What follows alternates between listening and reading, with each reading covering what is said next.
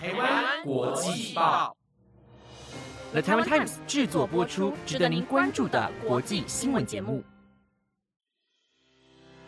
欢迎收听台湾国际报，我是浩伟，马上带您关心今天五月十九号的国际新闻重点。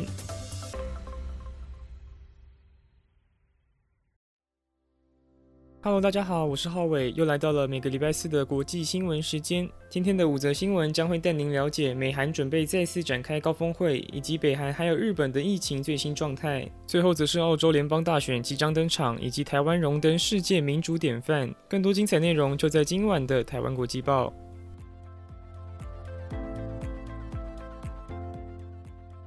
新闻首先带您关注美韩政治消息。美国总统拜登将在明天搭乘飞机前往南韩，然后预计在后天与南韩总统尹锡悦共同举办高峰会，一起讨论国际议题，并且增进两国关系。不过，令人担心的是，一旁的北韩随时可能试射飞弹或有其他具威胁性的行动，所以也让这次的高峰会具有一些不安定因素。南韩国家安保室第一次长金泰孝在昨天的记者会上表示，拜登在二十号晚上抵达南韩后，隔天一早会先去国立显中院参拜，接着下午再移动到首尔市的总统办公室展开预计九十分钟的会议。而对于可能受到北韩搅局，金泰孝也有特别说明，如果北韩真的在拜登造访的这三天期间进行挑衅行为，我们将依照状况调整行程。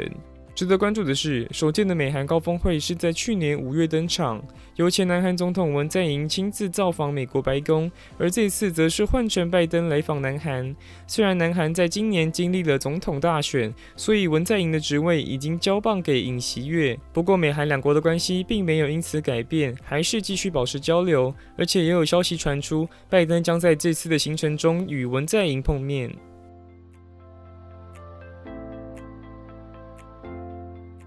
接下来要把焦点放在刚才提到的北韩。上礼拜我才刚为大家播报过，北韩因为担心疫情，所以无预警宣布全境封锁。但现在看起来，这个政策并没有什么效果，因为新冠病毒已经在北韩快速扩散。光是昨天单日就有二十六万两千两百七十人出现发烧症状，另外还有一人死亡。自从北韩官方在上周首次承认受到新冠疫情影响后，到现在已经累积将近一百九十八万人出现发烧症状，而死亡人数。方面则是有六十三人。根据路透社报道，原本完全没有疫情的北韩，可能是因为四月份的平壤大规模阅兵，所以导致病毒在北韩全境蔓延开来。也正因为北韩的民众都没有施打过疫苗，所以这波疫情很可能会一发不可收拾。此外，也有专家分析，北韩因为之前毫无疫情，所以现在根本也还没做好防疫准备。别说疫苗了，光是连快筛剂的数量都不够用，当然也无法去掌握这些病患的检测结果，只能知道目前他们都有出现。发烧情况，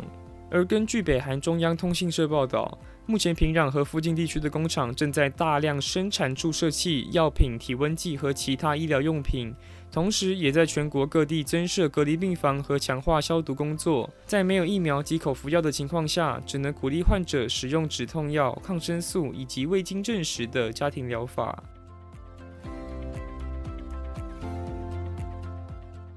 第三则新闻同样关于疫情。现在的日本在防疫上可以说是两样情。虽然东京与大阪府还有北海道这些疫情重症地的状态都已经逐步趋稳，但冲绳县的情况则没有好转，甚至还有更严重的迹象。昨天单日新增两千五百六十例确诊病例，已经创下该地区的次高纪录。根据日本放送协会报道。东京都昨天新增四千三百五十五例确诊病例，已经连续五天低于上周同日。同样属于首都圈的还有神奈川，则新增一千九百二十八例确诊病例，也已经有连续四天是低于上周同日。而大阪府昨天的确诊数是四千三百九十七例，与上周的同日相比是减少了一百八十例。虽然冲绳县的两千五百六十例在日本并不是单日确诊数最高的地方，但在日本新冠平均人口方面，还是由冲绳独占。鳌头。不过，撇除掉冲绳县的疫情，来谈谈日本的观光，则是迎来好消息。根据日本政府观光局在昨天公布的资料显示，上个月的外籍旅客推估是十三万九千五百人，相比去年同月的人数是整整十二点八倍，而且也是日本自二零二零年三月以来首度在外籍旅客人数上突破十万人。由此可见，日本的生活真的已经能与病毒共存。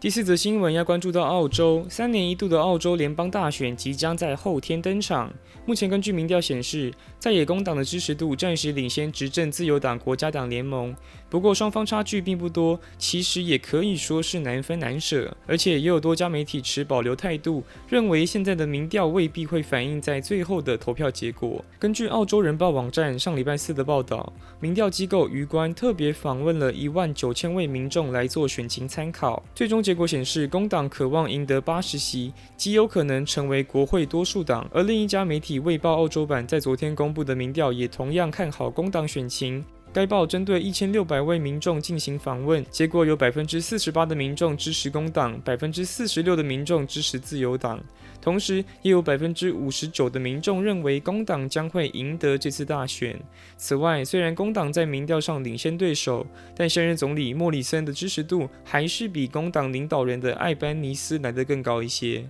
值得关注的是，澳洲的联邦大选是采取内阁制，任何政党只要能在联邦众议院的一百五十一席中取得过半的支持，就能获得资格上台执政。而执政党领导人也将成为澳洲总理。目前官方数据显示，在澳洲全国一千七百万选民中，已经有近六百万人透过邮寄投票或以其他方式提前完成投票。而选举委员会也对此表示，由于计算选票需要时间，再加上民调显示双方势均力敌，所以在选举页上可能不会出现明显的领先者。